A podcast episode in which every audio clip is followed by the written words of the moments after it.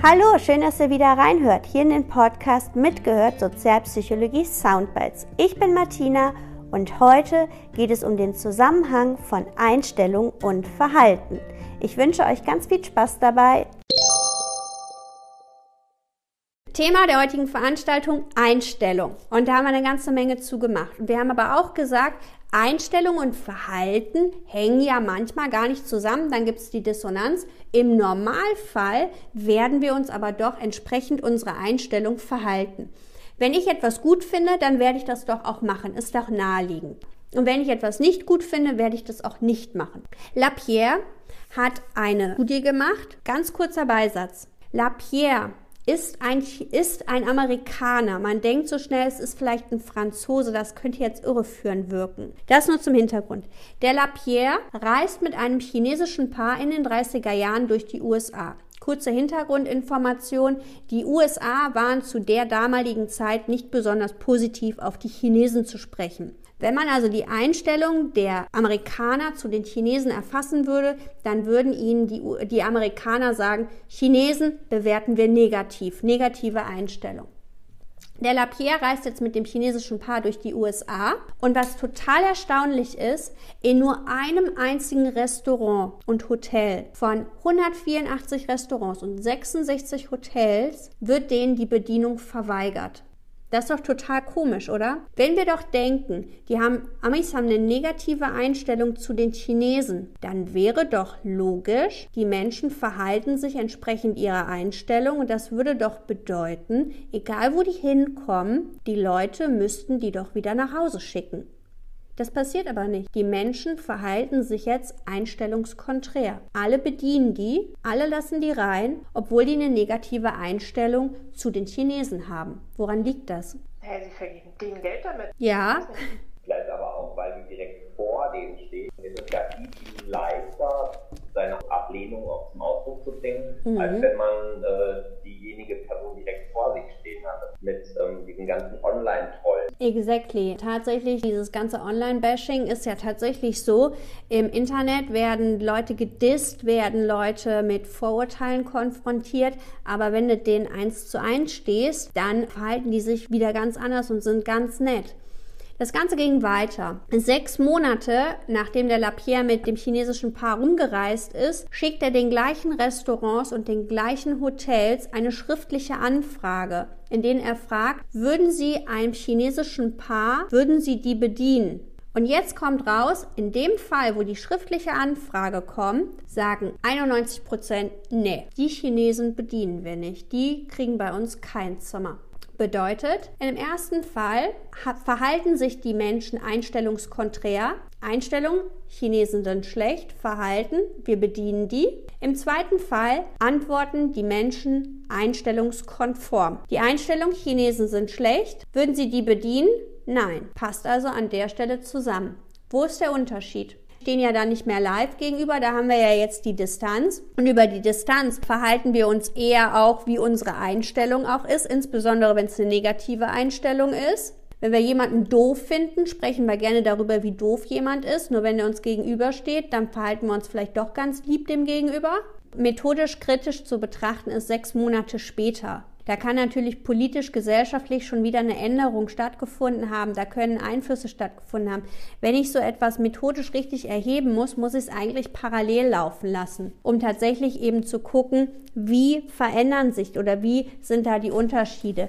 Katrin, schriftlich habe ich die Wahl. Wenn die Kunden da sind, ja, was soll man sagen? Genau, das ist dieser Konfrontationsmoment. Und natürlich, was man eben auch vergessen hat, und das ist methodisch auch kritisch zu betrachten, in der ersten Voraussetzung war ja Lapierre dabei. Das heißt, ein Ami kommt mit den Chinesen. Vielleicht ist das ja die Ausnahme von der Regel. Vielleicht sind das die zwei Chinesen, die ja überhaupt nicht negativ sind. Also das Verhalten, die Anwesenheit von Lapierre färbt das Ganze ja auch. Dürfen wir nicht vergessen. Und in der zweiten Anfrage ist ja von Lapierre nirgendwo die Rede. Da wird ja nur gefragt, würden Sie ein chinesisches Paar beherbergen oder bedienen? Methodisch muss ich natürlich versuchen, die Bedingungen immer konstant zu halten, in jeder Bedingung die gleichen Voraussetzungen zu schaffen. Sonst kann ich es ja gar nicht miteinander vergleichen. Das bedeutet, insgesamt die Durchführung dieser Studie nicht optimal gelaufen, aber die Ergebnisse ja trotzdem interessant, weil sie uns ja zeigen,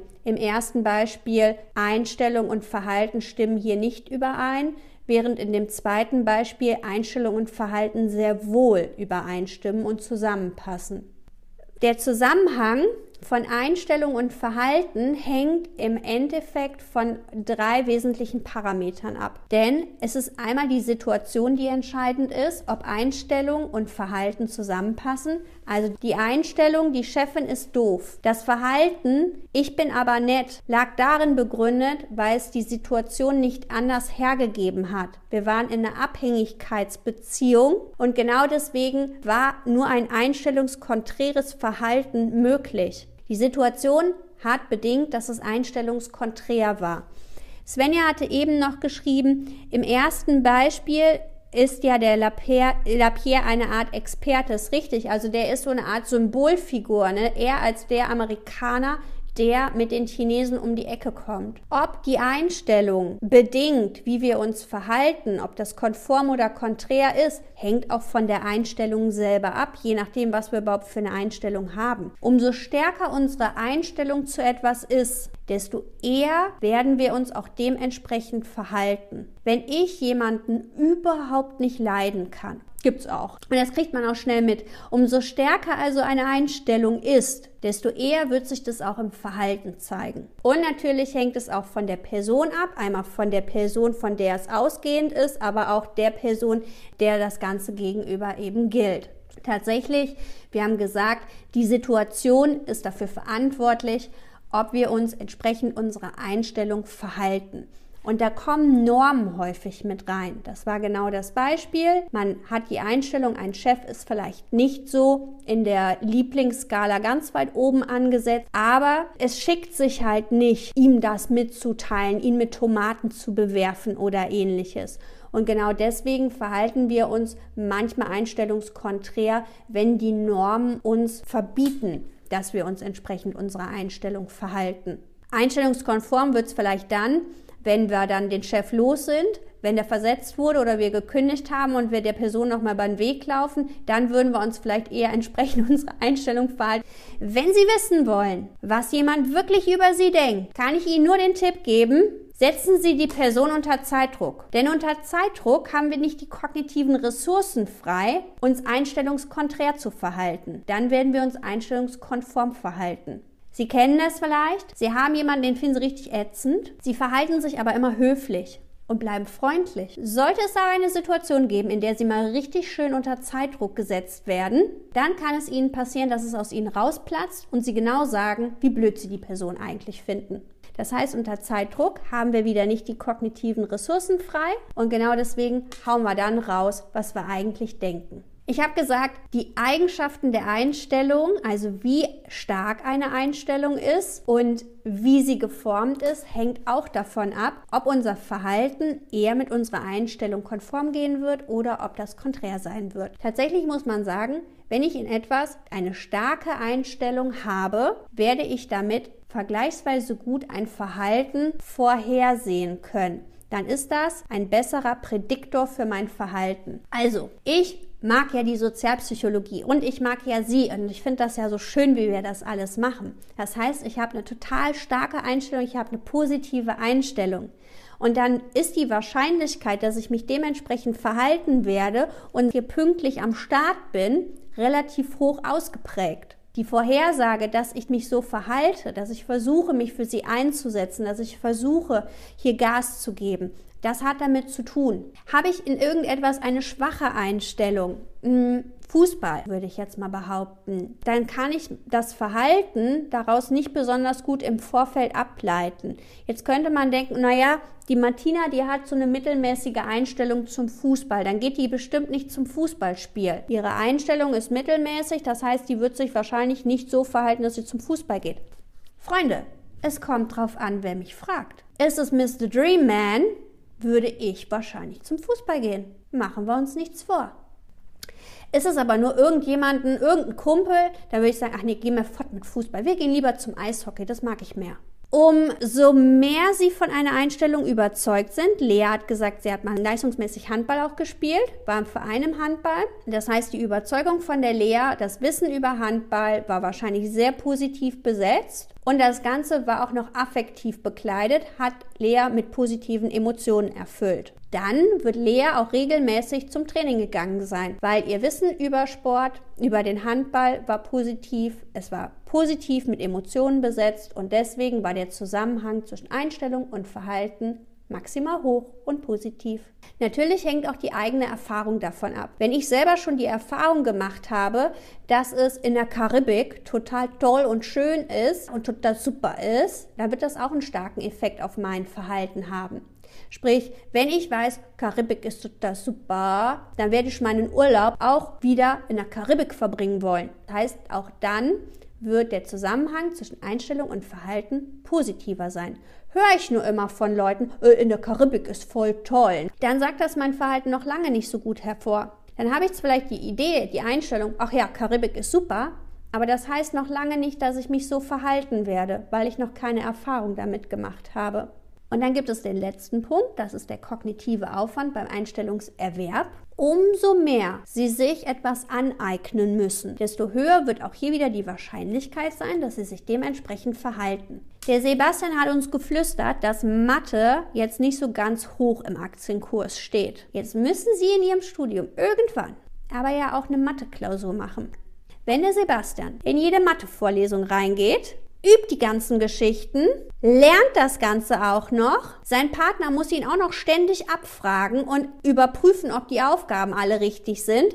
Heißt, Sebastian betreibt richtig starken kognitiven Aufwand, sich die Einstellung reinzubringen. Ich mag zwar Mathe nicht, aber ich will die Klausur schreiben. Ich will diese Prüfung bestehen. Dann ist die Wahrscheinlichkeit, dass er sich auch so verhalten wird, maximal hoch.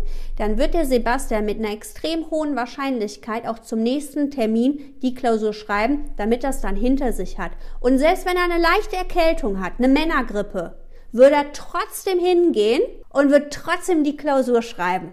Wenn wir also Anstrengungen erworben haben und betrieben haben, um eine Einstellung zu entwickeln, um uns gegebenenfalls Kompetenz anzueignen, dann ist die Wahrscheinlichkeit hoch, dass wir uns auf diese Weise dann auch verhalten werden, an der Stelle eben eine Prüfung ablegen, damit wir das Ding dann eben auch hinter uns haben. Und damit sehen wir im Endeffekt der Zusammenhang von Einstellung und Verhalten ist umso größer, je stärker beides in der Spezifikation übereinstimmt. Also umso spezifischer ich nachfrage, desto eher und desto höher wird der Zusammenhang zwischen Einstellung und Verhalten sein. Sie merken also, wenn ich wirklich wissen will, wie sich jemand verhält, brauche ich nicht nur grob die Einstellung, sondern ich muss eben noch weitere Kriterien mit einbetten. Schön ist auch, wenn man die Leute fragt, wie finden Sie denn etwas? Wie ist denn Ihre Einstellung zu etwas und wie wird, ist denn Ihr Verhalten zu etwas? Das heißt gar nicht immer, nur wenn uns jemand sagt, na ja, das ist so und so, dass es tatsächlich so ist. Tatsächlich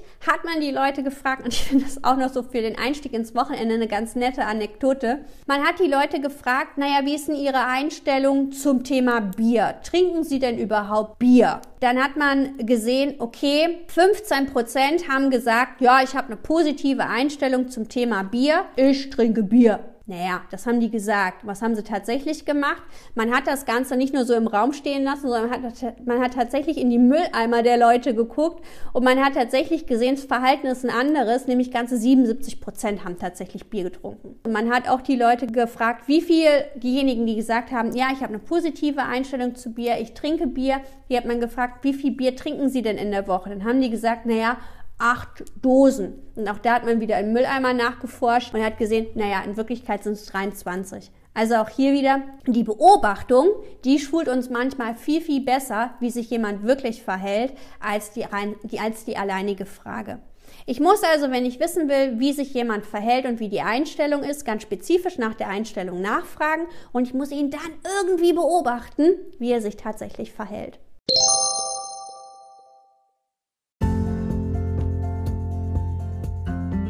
Das war die dritte Staffel und auch die vierte steht schon in den Startlöchern und wartet auf euch. Dort erfahrt ihr alles zum Thema Hilfeverhalten, Aggression und zwischenmenschliche Anziehung. Also bis zum nächsten Mal, bleibt neugierig und gespannt. Tschüss!